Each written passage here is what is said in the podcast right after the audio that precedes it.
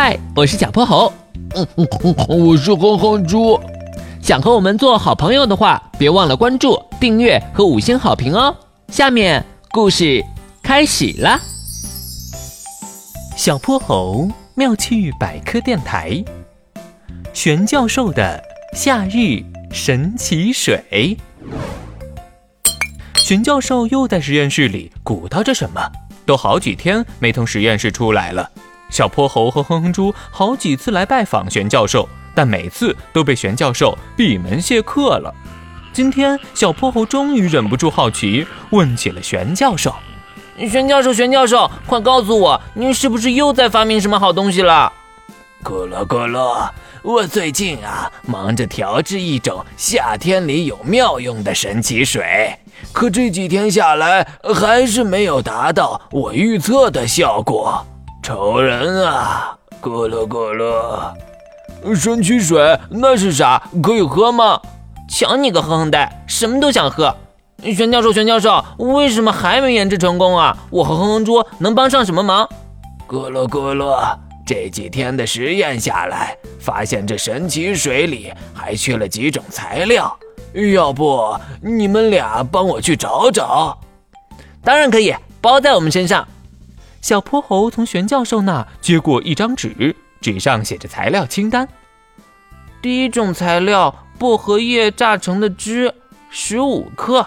哎呀，这个简单，我家里就种了不少薄荷。可接下来，哼哼猪和小泼猴为了找到剩下的几种材料，却费了不少力气。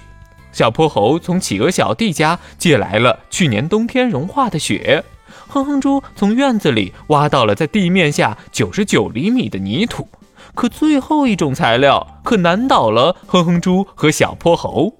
无花果的花。哎呀，无花果，无花果！一听这名字就知道无花果哪来的花呀？玄教授是不是做实验做的迷糊了呀？我爷爷家就种了一棵无花果树，从小到大我都没见到这棵果树开过花。难道真是玄教授搞错了？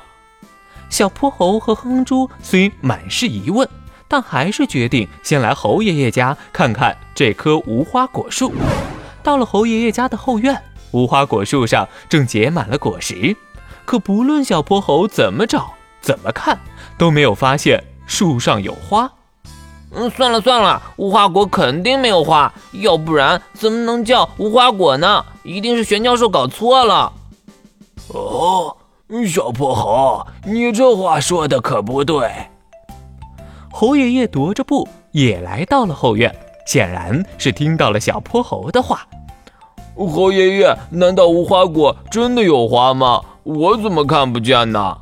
哈哈哈，孩子们。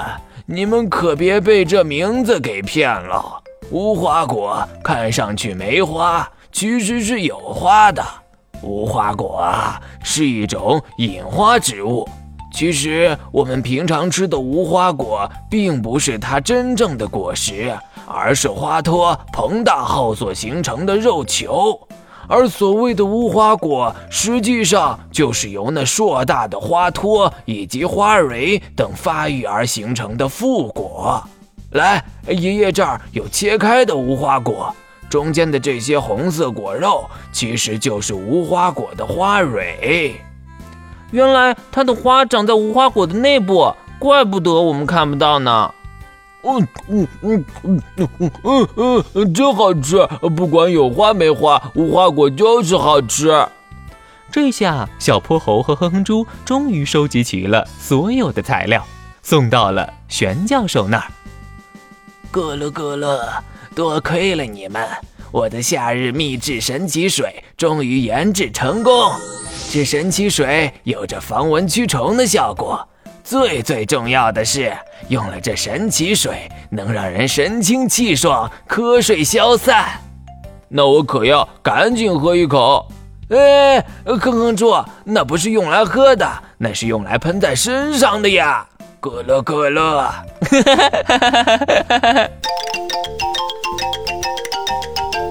今天的故事讲完啦，记得关注、订阅、五星好评哦。